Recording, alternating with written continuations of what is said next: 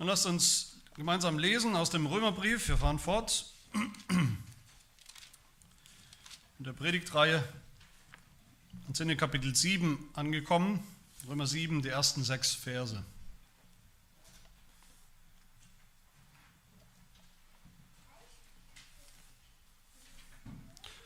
Römer 7, 1 bis 6. Hört das Wort Gottes. Oder wisst ihr nicht, Brüder, denn ich rede ja mit Gesetzeskundigen, dass das Gesetz nur so lange über den Menschen herrscht, wie er lebt. Denn die verheiratete Frau ist durchs Gesetz an ihren Mann gebunden, solange er lebt.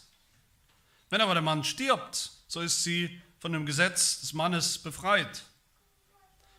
So wird sie nun bei Lebzeiten des Ehemanns eine Ehebrecherin genannt, wenn sie einem anderen Mann zu eigen wird. Stirbt aber der Mann, so ist sie vom Gesetz frei, sodass sie keine Ehebrecherin ist, wenn sie einem anderen Mann zu eigen wird. Also seid auch ihr, meine Brüder, dem Gesetz getötet worden durch den Leib des Christus, damit ihr einem anderen zu eigen seid, nämlich dem, der aus den Toten auferweckt worden ist, damit wir Gott Frucht bringen.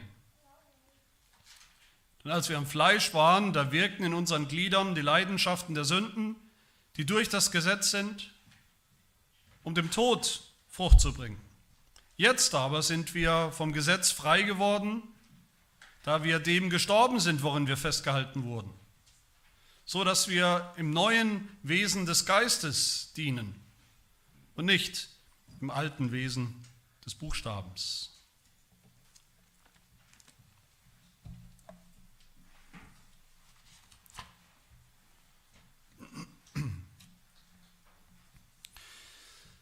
Es kann sein, dass das Stichwort Heiligung uns immer noch irgendwie ein bisschen spanisch vorkommt, ein, ein, irgendwo fremder, schwabbeliger Begriff, mit dem wir immer noch nicht so richtig viel anfangen können, den wir noch nicht so richtig packen können. Ich hoffe, dass wir das langsam mehr und mehr begreifen, dass wir mehr und mehr begreifen, Heiligung ist nichts Esoterisches, nichts Magisches, keine Zauberei, kein Geheimrezept, keine Profidisziplin für bestimmte Christen, Heiligung ist eigentlich ganz genau das, was wir, wenn wir es richtig verstehen, alle wollen.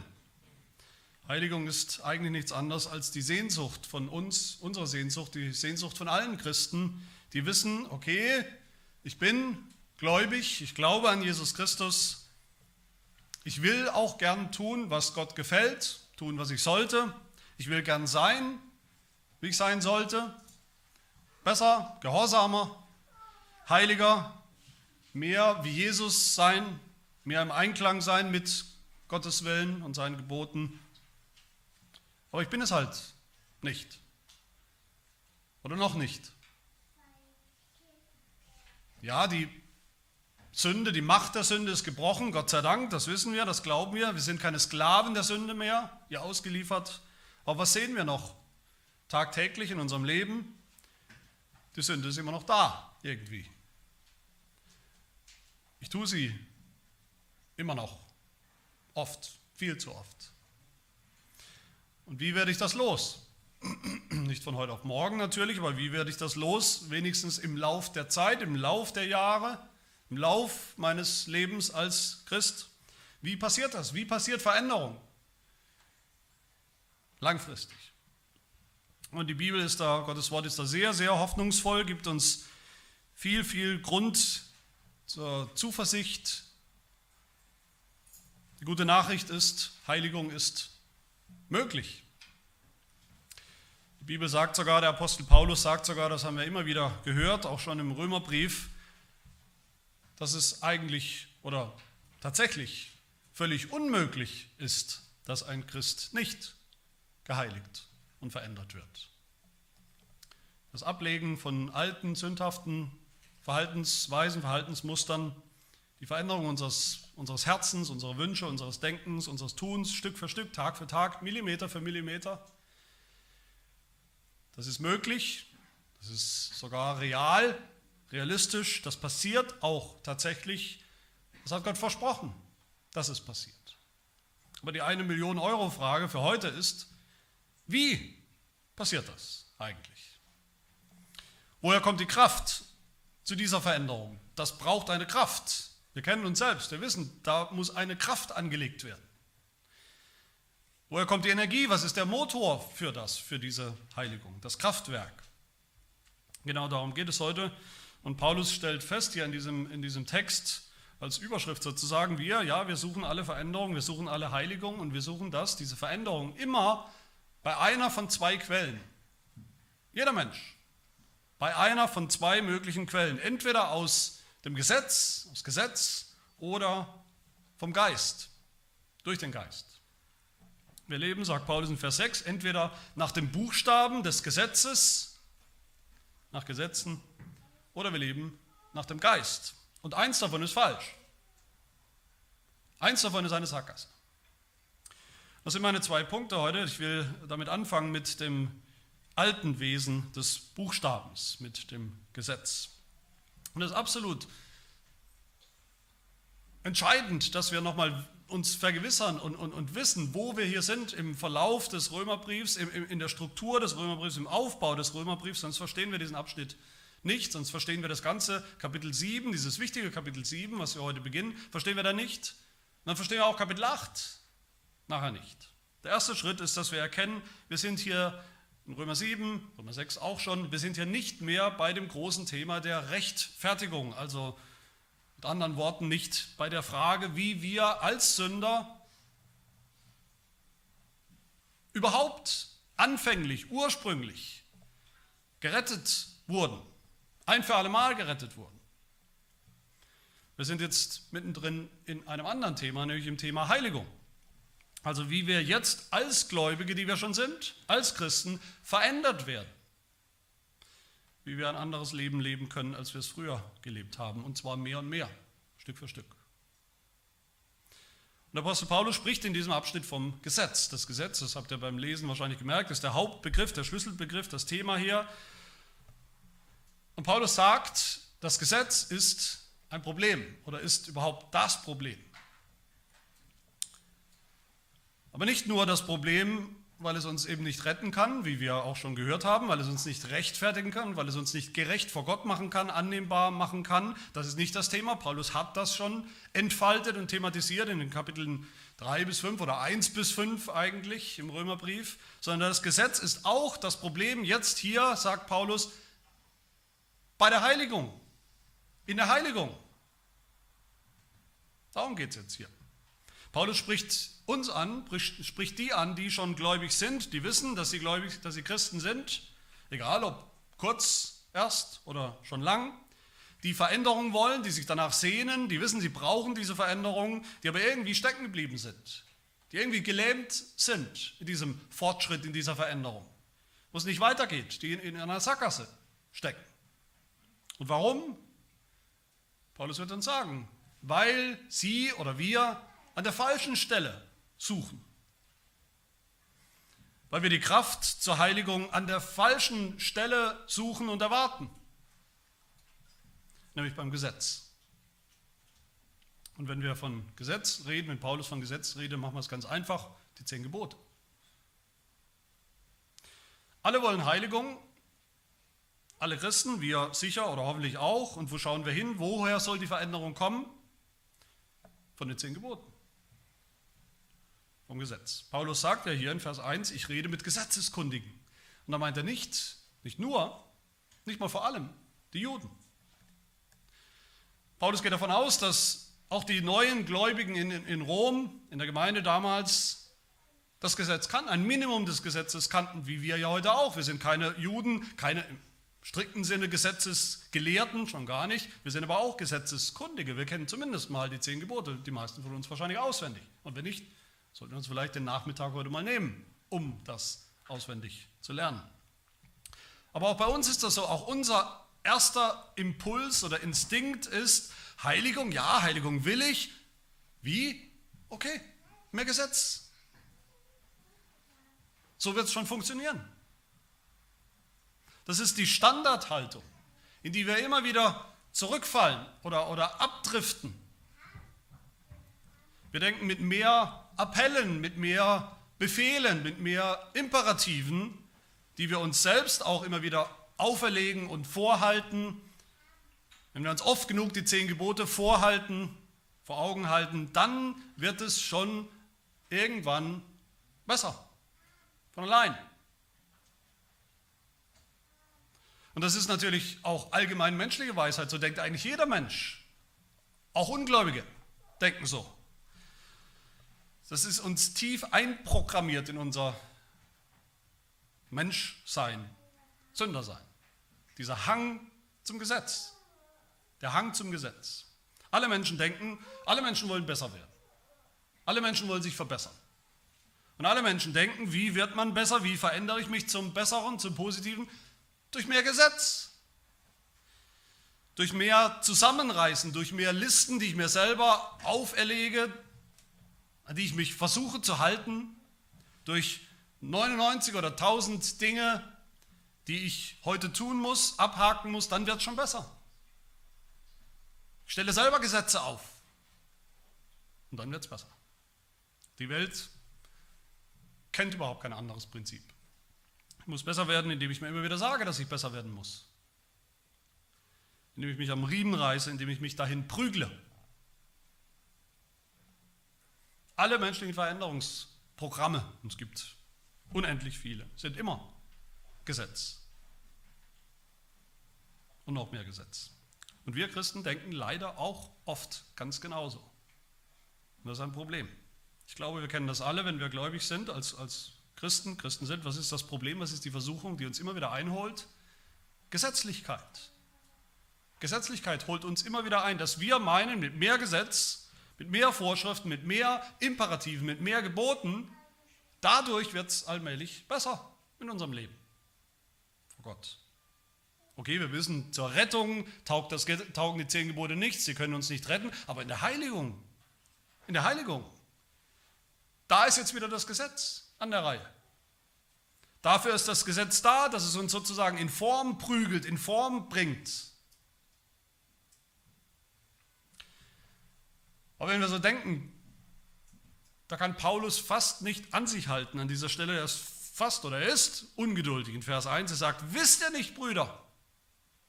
Im Deutschen kommt das wieder mal leider nicht so gut rüber in der Übersetzung. Man könnte, man müsste eigentlich übersetzen mit, seid ihr doof? Seid ihr blöd? Kapiert er nicht, was er da tut?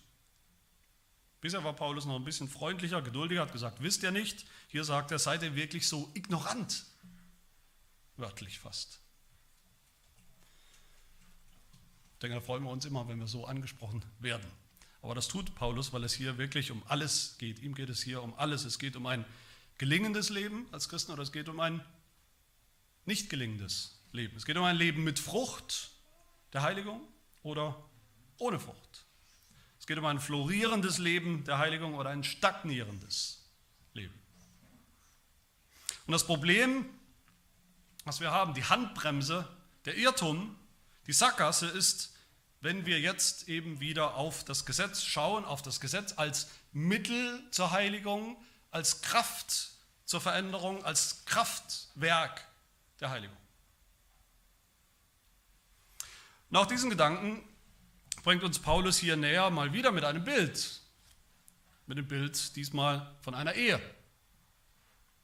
Vers 1 sagt er erstmal allgemein, wisst ihr nicht, dass das Gesetz, das wir jetzt wieder als Kraftquelle anzapfen wollen, dass das Gesetz nur so lange über den Menschen herrscht, wie er lebt. Irgendwie logisch. Aber dann kommt das Bild, dann kommt der Vergleich in Vers 2. Einer Frau und einem Mann mit einer Ehe. Eine, eine verheiratete Frau, schreibt Paulus, ist durchs Gesetz an ihren Mann gebunden, solange er lebt. Das ist eine ganz allgemeine Regel, die wir kennen. Das ist ein Naturgesetz, das ist so. Und in diesem Bild sind wir die Frau. Wir sind die Frau in diesem Bild. Und der Mann, wer ist der Mann? Der Ehemann ist das Gesetz. Gottes Gesetz. Und wir sind alle von Natur an, also von Geburt an, nicht die Heirat hat sozusagen schon bei unserer Geburt stattgefunden. Von Natur aus, von Anfang an sind wir gebunden an diesen Ehemann, an das Gesetz. Zunächst mal lebenslang. Scheidung kommt nicht in Frage. Wir sind und bleiben gebunden. Wenn aber der Mann stirbt, sagt Paulus, so ist die Frau, also wir, von ihrem Mann befreit, von dem Gesetz befreit. Ich denke, das ist auch klar, wenn ein Mann stirbt, wenn der Mann tot ist, ist die Ehe eben aufgelöst. Sie gibt es nicht mehr. Vers 3. So wird die Frau bei Lebzeiten des Mannes, solange der Mann noch lebt, am Leben ist, eine Ehebrecherin genannt, wenn sie einem anderen Mann zu eigen wird. Solange ein Mensch lebt, von Geburt an mit dem Gesetz eben verbunden, in einer Ehebeziehung, in einer Verbindung, da müssen wir es tun, müssen wir das Gesetz tun und halten, müssen wir nach dem Prinzip des Gesetzes leben. Wenn wir das nicht tun, sind wir Ehebrecher. Dann haben wir Gottes Gesetz gebrochen als Ehebrecher. Und Ehebruch kommt auch nicht in Frage. Scheidung kommt nicht in Frage, Ehebruch kommt nicht in Frage in dieser Ehe, in diesem Bild. Stirbt aber der Mann, sagt Paulus weiter, so ist die Frau vom Gesetz frei, sodass sie jetzt keine Ehebrecherin ist, wenn sie einem anderen Mann zu eigen wird, wenn sie wieder heiratet, wenn sie einen anderen Mann bekommt.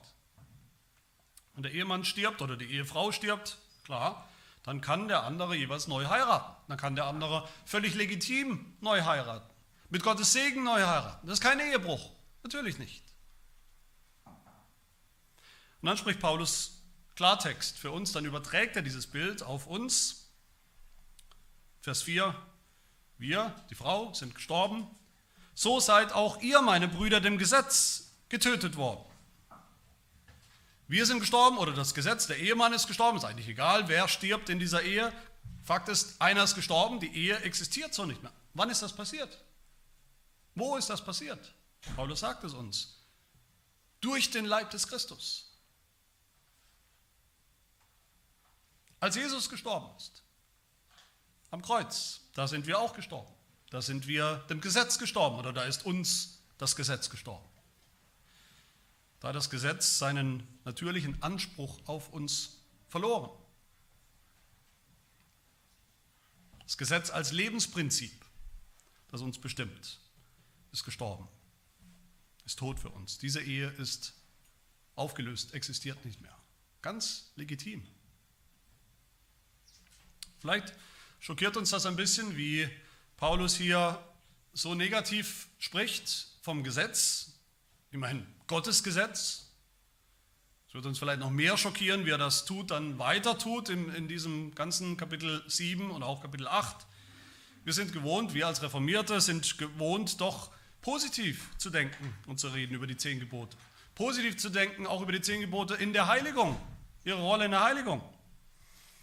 Wir beschäftigen uns, beschäftigen uns eigentlich dauernd in irgendeiner Form mit den zehn Geboten in der Heiligung. Fast der ganze dritte Teil des Heidelberger Katechismus ist Heiligung, über die Heiligung. Und was ist der Teil wirklich? Das ist eine Auslegung der zehn Gebote. Ist das nicht ein absoluter Widerspruch zu dem, was Paulus hier sagt?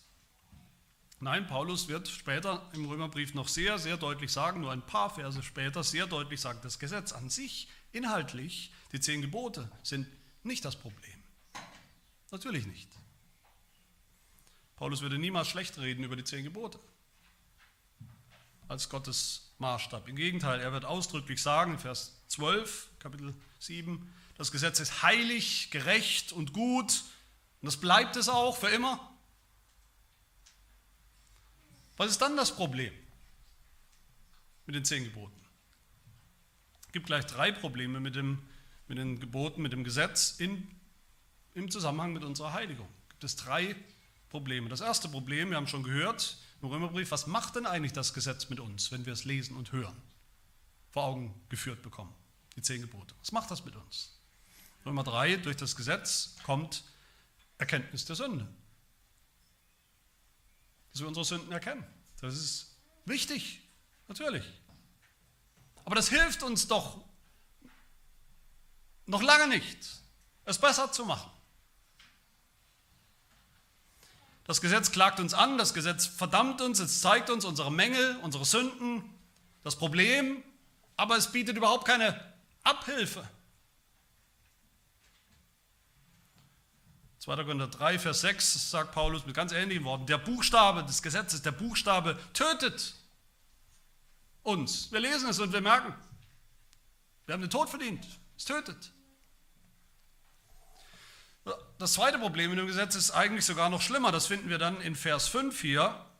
Und das wird Paulus im Rest, im ganzen Rest des Kapitels in diesen bekannten Versen entpacken. Nicht nur zeigt uns, zeigen uns die zehn Gebote unsere Sünde, das Problem, sondern es wird sogar noch schlimmer. Durch die Gebote, je mehr wir sie vorgehalten bekommen oder uns selbst vorhalten, desto mehr kommt sogar noch der Wunsch und die Begierde, sie zu brechen.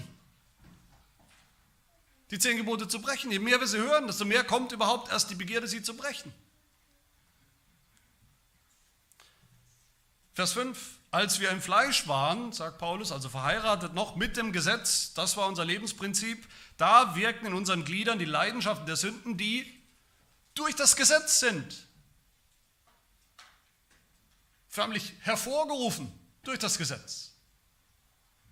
Je mehr Gesetze, je mehr Gebote, desto mehr wollen wir sie brechen. Wie Paulus das in Vers 8 direkt nach unserem Text zuspitzen wird, wo er sagt, damals nahm die Sünde das Gebot zum Anlass und bewirkte in mir jede Begierde, jede Begierde, es zu brechen. Die Gebote haben das getan, haben das bewirkt.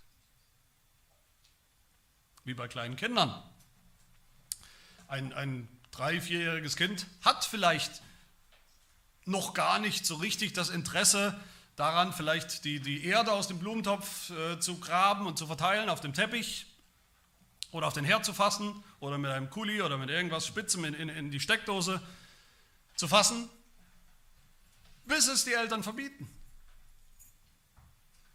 In dem Moment, wo es verboten ist, wo ein Gebot da ist, entsteht was? Der Wunsch, es zu brechen. Der Wunsch ist doch mal zu probieren. Es scheint ja doch irgendwie was Spannendes, was Besonderes zu sein. Muss man ja mal ausprobieren, wenn es schon verboten ist. Und das dritte Problem mit dem Gesetz, es hat überhaupt keine Kraft. Es hat überhaupt keine Kraft, irgendwas zu verändern in uns zum Positiven. In der Heiligung. Das Gesetz ist, wie gesagt, Gottes Gesetz, es ist gut, es bleibt, es ist heilig, es ist richtig, aber es sind eben nur, in Anführungsstrichen, nur Worte. Nur Gebote, nur Buchstaben. Da ist keine Kraft, da ist keine Power drin. Die zehn Gebote sind sozusagen die Verkehrsregeln, die sind die, die Schilder, die Ampeln, die Leitplanken, aber sie sind niemals der Motor, die PS. Sie haben keinen Antrieb für uns, in uns. Den müssen wir woanders suchen. Nicht bei unserem Ex-Mann, Gesetz, der unter der Erde liegt, begraben, kraftlos, saftlos. Kapitel 8, Vers 3 schreibt Paulus, was dem Gesetz unmöglich war, nämlich wirklich Veränderungen zum Besseren zu bringen, Leben zu bringen, Gerechtigkeit, Heiligkeit, Heiligung, was im Gesetz unmöglich war, weil es durch das Fleisch kraftlos war. Das Gesetz ist kraftlos für unsere Rettung, für unsere Rechtfertigung ist es kraftlos. Das wissen wir, es kann uns nicht retten. Aber das Gesetz ist genauso kraftlos für die Heiligung. Und das vergessen wir oft. Oder das ignorieren wir oft. Wir schauen auf die zehn Gebote, wir halten sie uns vor die Nase und erwarten, wenn wir drauf starren sozusagen, dann werden sie irgendwann Gas geben, ihre Kraft entfalten, ihre PS entfalten und wundern uns dann, dass nichts passiert. Aber das tun sie nicht, dafür sind sie nicht da zehn Gebote. Das Gesetz an sich bringt keine Frucht, höchstens, wie Paulus ja sagt, im Tod. Das alte Lebensprinzip, das alte Wesen des Buchstabens, Vers 6 des Gesetzes, ist kein Antrieb, ist keine Kraftquelle zur Heiligung. Was dann? Es ist mein oder vor allem Paulus zweiter Punkt, das neue Wesen des Geistes. Das neue Wesen des Geistes. Jetzt aber, sagt Paulus, Vers 4, jetzt aber sind wir dem Gesetz getötet worden durch den Leib des Christus, durch die Kreuzigung Christi und unseren Tod am Kreuz mit ihm. Diese Ehe ist vorbei, annulliert oder zu ihrem Ende gekommen durch den Tod. Wunderbar. Das gefällt uns allen, aber das heißt noch lange nicht, dass wir jetzt unsere eigenen Herren sind.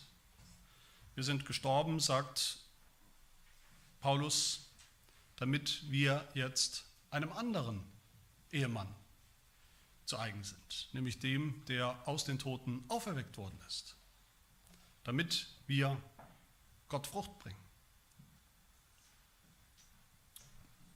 Wir sind nicht dem alten Ehemann Gesetz gestorben, damit wir jetzt leben, wie wir wollen, tun, was wir wollen oder nicht wollen, damit wir unsere eigenen Herren, damit wir Single bleiben, damit wir unverheiratet bleiben oder Witwen bleiben oder Witwer bleiben,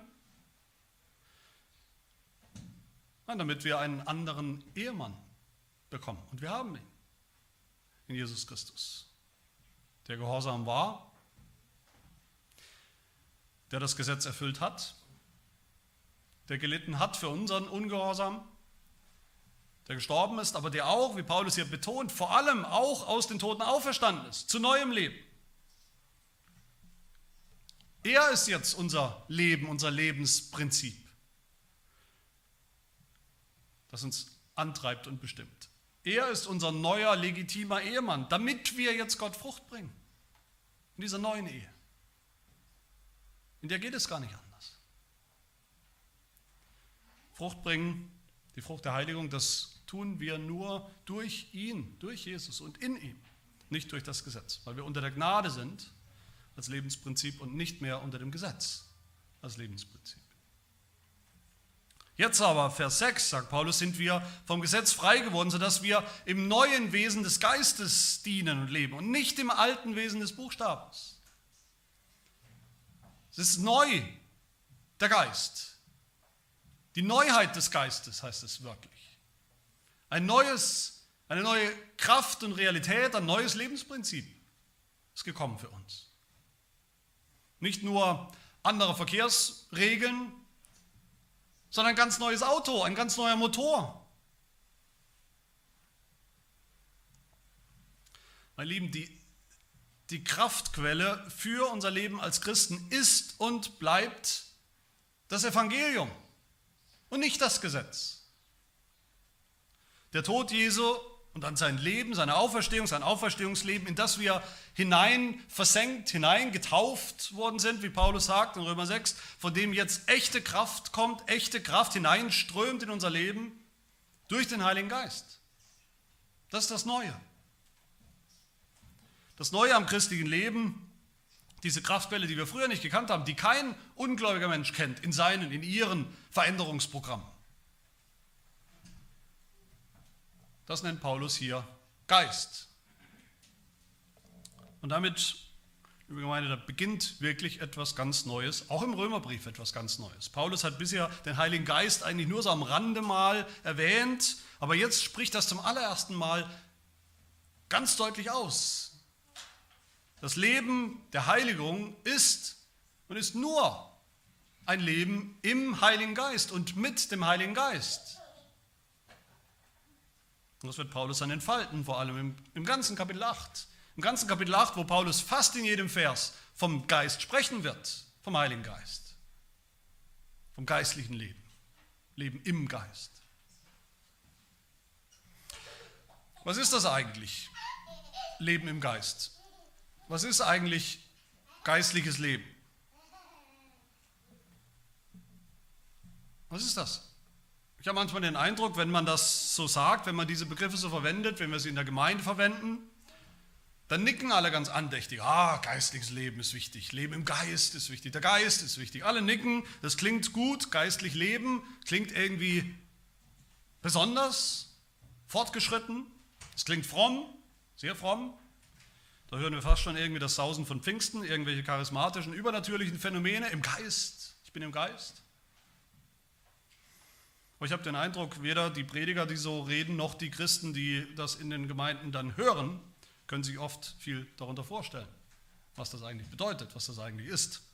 Oft meinen wir, geistlich leben, das muss sowas bedeuten wie spirituell, wie wir heute so im Sprachgebrauch im Allgemeinen spirituell verstehen. Das ist halt einer, der halt sehr fromm guckt vielleicht, der immer mit gefalteten Händen und mit gesenktem Haupt da sitzt, der ist irgendwie geistlich spirituell, der ist in Touch mit irgendwelchen geistlichen Strömungen. Einer, der immer vom, viel vom Heiligen Geist redet vielleicht. Wo in jedem Satz irgendwie als Floskel dann noch der Heilige Geist mit rein muss. Das ist geistlich. Die vielleicht abgehoben sind, in irgendwelchen höheren Sphären schweben der Welt, entrückt sind. Geistlich heißt dann, man ist nicht mehr Teil dieser Welt. Aber auch das, meine Lieben, ist überhaupt nichts Esoterisches, sondern ist was sehr Konkretes und Echtes bei Paulus. Im Geist zu leben, das bedeutet zunächst ganz einfach, aber wunderbar, den Heiligen Geist zu haben den Heiligen Geist, der selbst Gott ist, eine Person, in uns zu haben, dass er in uns wohnt, dass er da ist, der allmächtige Gott. Aber dass er auf besondere Art und Weise da ist, dieser Gott, nämlich als, gerade als die Person, die dritte Person des Dreieinen Gottes, die uns eben gegeben ist für unsere Heiligung. Daher ja sein Name, der Heilige Geist, der heilig ist und heilig macht, heiligt. im neuen Wesen des Geistes zu leben, wie Paulus hier sagt, zu leben als Christen im Bewusstsein, dass wir den Heiligen Geist haben, im Vertrauen darauf, dass wir ihn haben, dass, dass er da ist, dass er am Werk ist, Tag für Tag, ohne Unterbrechung, als ganz neue Kraft, mit 1000 PS ist er am Werk bei uns für unser christliches Leben, für den neuen Gehorsam. So wie es bei Jesus war. 1. Petrus 3, Vers 18, er, Jesus, wurde getötet nach dem Fleisch, aber lebendig gemacht durch den Geist. In der Auferstehung, aber nicht nur lebendig gemacht für immer, er ist so lebendig immer noch, quicklebendig. So lebt er ewig sein neues geistliches Leben durch den Heiligen Geist. So ist es auch bei uns. Der Heilige Geist ist der Lebendigmacher. Der Heilige Geist ist der Heiligmacher. Aber im Geist zu leben, das bedeutet dann eben auch, dass wir selber geistlich leben. Im neuen Wesen des Geistes dienen, sagt Paulus hier. Es reicht nicht zu sagen, okay, der Heilige Geist wohnt ja in mir. Wunderbar. Versteht zwar nicht genau wie, aber ich glaube, dass das so ist. Und er wird es schon machen. Was habe ich damit zu tun? Mein Gott hat uns seinen Geist gegeben, damit wir auch leben, wandeln, aktiv sind. In guten Werken, im Kampf gegen die Sünde. Und wir erleben den Heiligen Geist nur in diesen Dingen. Römer 8, Vers 5. Diejenigen aber, die gemäß dem Geist sind, geistlich sind, weil sie den Heiligen Geist bekommen haben im Glauben. Die trachten auch nach dem, was dem Geist entspricht. Die leben auch mit und in diesem Geist. Es geht nicht anders. Die sind auch aktiv, lebendig. Die leben so, wie der Heilige Geist sie antreibt, jetzt als Kraft, als Motor. Nicht aus eigener Kraft, sondern in der Kraft des Geistes. Darum geht es. Wie Paulus uns eigentlich in Galater 3 fragt, seid ihr, nochmal so eine freundliche Frage, seid ihr so unverständlich? Im Geist habt ihr angefangen, das Leben des Glaubens? Es ging nicht durch das Gesetz, das wisst ihr. Im Geist habt ihr angefangen und wollt es nun im Fleisch vollenden. Wie kann das sein? Das macht keinen Sinn. Plötzlich schaut er weg vom Geist. Und wohin? Auf das Fleisch, auf eure eigene Kraft, auf das Gesetz, auf das Fleisch, das das Gesetz jetzt vermeintlich halten kann und wird. Liebe Gemeinde, lasst mich das abschließend noch sagen, ein christliches Leben oder jedes christliche Leben, für das wir den Heiligen Geist am Ende, wenn wir ehrlich sind, nicht so richtig, nicht so wirklich brauchen, ist kein christliches oder geistliches Leben. Wenn wir nicht von ihm reden, wenn wir nicht mal so richtig wissen, ob oder dass wir ihn haben, wenn wir ihn eigentlich nicht brauchen so richtig im Alltag, wenn wir nicht verstehen, was es bedeutet, dass der Heilige Geist in uns wohnt, wenn wir nicht darauf vertrauen, wenn das nichts für uns bedeutet, wenn das nicht eine ständige, kontinuierliche Quelle der Kraft und der Ermutigung ist. Das ist kein christliches Leben. Kein geistliches Leben. Aber ein wirklich geistliches Leben, ein Leben im Geist, in der Kraft des Geistes, das ist das einzige Gegenmittel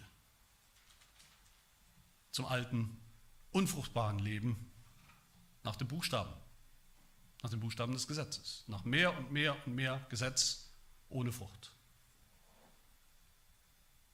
Das ist ein absoluter Gegensatz hier, den Paulus hier aufbaut, aufstellt, den wir hier finden. Ein absoluter Gegensatz zwischen diesem Leben, wo wir immer noch auf das Gesetz starren, starren und, und hoffen, dass sich dadurch was verändert, dass uns da die Kraft herkommt, und auf der anderen Seite einem Leben, in dem wir ganz auf den Geist schauen und vertrauen.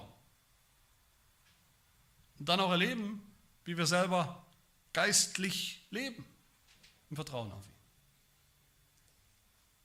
Nur dieses neue Lebensprinzip des Geistes in uns kann Frucht für Gott bringen und nicht nur Frust vor Gott. Heiligung ist nicht einfach, wie wir manchmal vielleicht denken, ein Leben mit, ja, ein Leben mit ein bisschen weniger Sünde. So denken wir manchmal. Heiligung ist einfach, ja, ein bisschen weniger sündigen, ein bisschen mehr aufs Gesetz schauen, ein bisschen mehr halten, abhaken. Heiligung ist ein durch und durch geistliches Leben, ausgerichtet auf den Heiligen Geist, auf die Kraft, die er uns schenkt.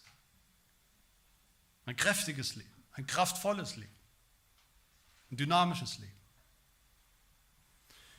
Wir dürfen uns ganz ausrichten auf den Glauben, auf das Evangelium, das ist geistlich, auf Gottes geistliche Verheißungen, Versprechen in Jesus Christus, auf sein geistliches Wort, die Predigt,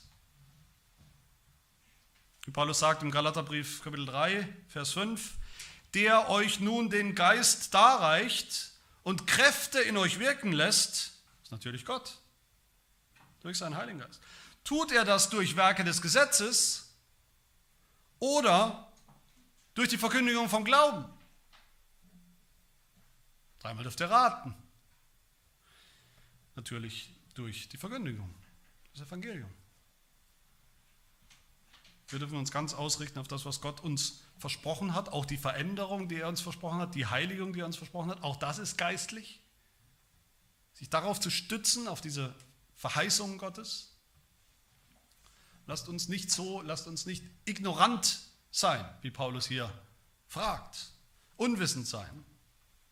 Sondern wenn Paulus uns fragt, wisst ihr nicht, dass wir antworten können, doch, wir wissen. Wir leben im Geist. Wenn Paulus uns fragt, 1. Korinther 3, wisst ihr nicht, dass ihr Gottes Tempel seid und dass der Geist Gottes in euch wohnt? Dass wir dann antworten können, sofort und spontan, mit voller Überzeugung, doch, das wissen wir, Paulus. Und das ist uns das Allerwichtigste und Kostbarste, die einzige Hoffnung, die wir haben für diesen Veränderungsprozess in diesem Leben, dass wir das wissen. Der Heilige Geist wohnt in mir. Als Gott, weil er es ist. Wie geht das konkret? Ich will das nur anreißen hier zum Schluss. Wie breche ich, als ein Beispiel, wie breche ich weniger das vierte Gebot? Indem ich mir das Gebot immer mehr vorhalte, gedenke des Sabbattags, gedenke des Sabbattags. Nein, sondern indem ich vergewissere, mich vergewissere, dass ich den Heiligen Geist habe. Der Heilige Geist, der mir schon heute hilft, diesen Sabbat geistlich zu verstehen, den Tag des Herrn geistlich zu verstehen und so schon diesen ewigen Sabbat, um den es am Ende geht, das Ziel jetzt schon im Glauben geistlich heute schon anzufangen. So erfülle ich dieses Gebot und lebe ich darin und wachse ich darin und kommt Frucht. Wie breche ich das sechste Gebot? Weniger nicht zu töten. Indem ich das Gebot eben immer wieder rezitiere, wiederhole, mir vielleicht einen Spiegel hänge, sodass ich es jeden Morgen auch sehe und jeden Abend auch nochmal. Nein, sondern indem ich schaue auf das Evangelium.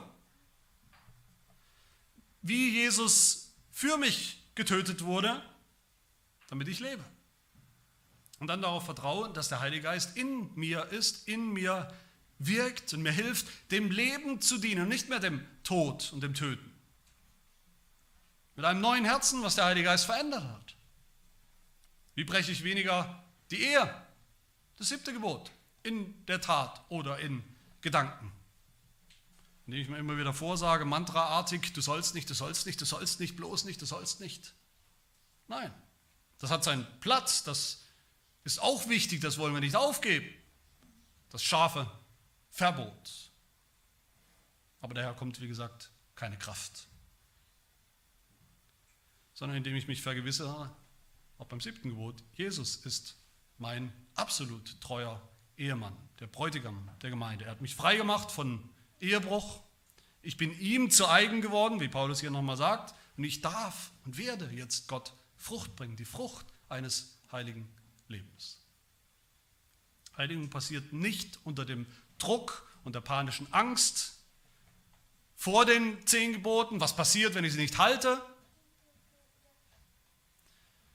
sondern wenn ich erkenne und wenn ich bade in allem, was neu ist, in der Neuheit des Geistes, den ich habe, im Leben des Geistes. Wir sind nicht Diener des Buchstabens, sagt Paulus in 2. Korinther 3. Wir als Gläubige nicht Diener des Buchstabens, sondern des Geistes. Der Buchstabe tötet, aber der Geist macht lebendig und immer lebendiger. Heiligung ist kein krampfhafter Gehorsam, gesetzlicher Gehorsam schon gar nicht, kein krampfhafter Gehorsam aus eigener Kraft, sondern ein Leben ganz in der Kraft des Geistes. Als Kraftwerk, das nie ausläuft, als Kraftquelle, die nie versiegt. Meine Lieben, dann, wenn wir das begriffen haben, wenn wir so leben, dann kommen die zehn Gebote auch wieder ins Spiel, in unser Leben. Aber jetzt ganz anders. Nicht als Kraftquelle, sondern als Spielregeln, als Leitplanken, als Form und als Bild des geistlichen Lebens, wie es dann aussieht. Weil wir dem Gesetz gestorben sind, aber jetzt Christus gehören, dem neuen Ehemann und so Frucht bringen. Auch dann die Frucht der Dankbarkeit, die Frucht des Gehorsams. Jesus ist der Weinstock, wir sind die Reben. Nur die Reben, aber wir sind die Reben. Wer in ihm bleibt und er in ihm, der bringt viel Frucht. Ohne ihn können wir nichts tun, aber verbunden mit ihm, unserem neuen Ehemann, Jesus Christus. Durch den Heiligen Geist bringen wir Frucht für Gott den Vater, zur Ehre des Vaters. Amen. Wir beten. Unser Gott und Vater, wir danken dir für das Evangelium von unserer Erlösung von den Sünden durch deinen Sohn Jesus Christus, dass wir neu geboren wurden zu einem neuen und ewigen Leben durch den Heiligen Geist. Wir danken dir aber auch für das Evangelium von der Heiligung, dass du am Werk bist in uns, uns tagtäglich zu verändern und umzugestalten mit dem sicheren Ziel, dass wir eines Tages auch so sein werden, wie wir sein sollen. Dass wir dieses Ziel, dein Ziel erreichen, weil du es versprochen hast, weil du am Werk bist. Wir danken dir, dass du uns für dieses Leben, für das Leben in der Heiligung, nicht als Weisen auf uns selbst gestellt hast, sondern du hast uns dafür den Heiligen Geist gesandt als unseren Beistand, der in uns wohnt, der alles verändert, der uns ein ganz neues Lebensprinzip, eine neue Kraft gegeben hat, der uns bei Jesus Christus hält und, und in ihm festhält, sodass wir jeden Tag neu, fröhlich und zuversichtlich und siegessicher und mit viel Kraft und Elan so leben können, mehr und mehr, unaufhaltsam mehr, wie es dir gefällt in guten Werken, in Heiligung, in Gerechtigkeit, mit Frucht, im neuen Wesen des Geistes. Wir loben und preisen dich für dieses wunderbare, dreieine, trinitarische Werk, das du selbst tust, dieses Werk der Heiligung in uns und zu deiner Ehre. Amen.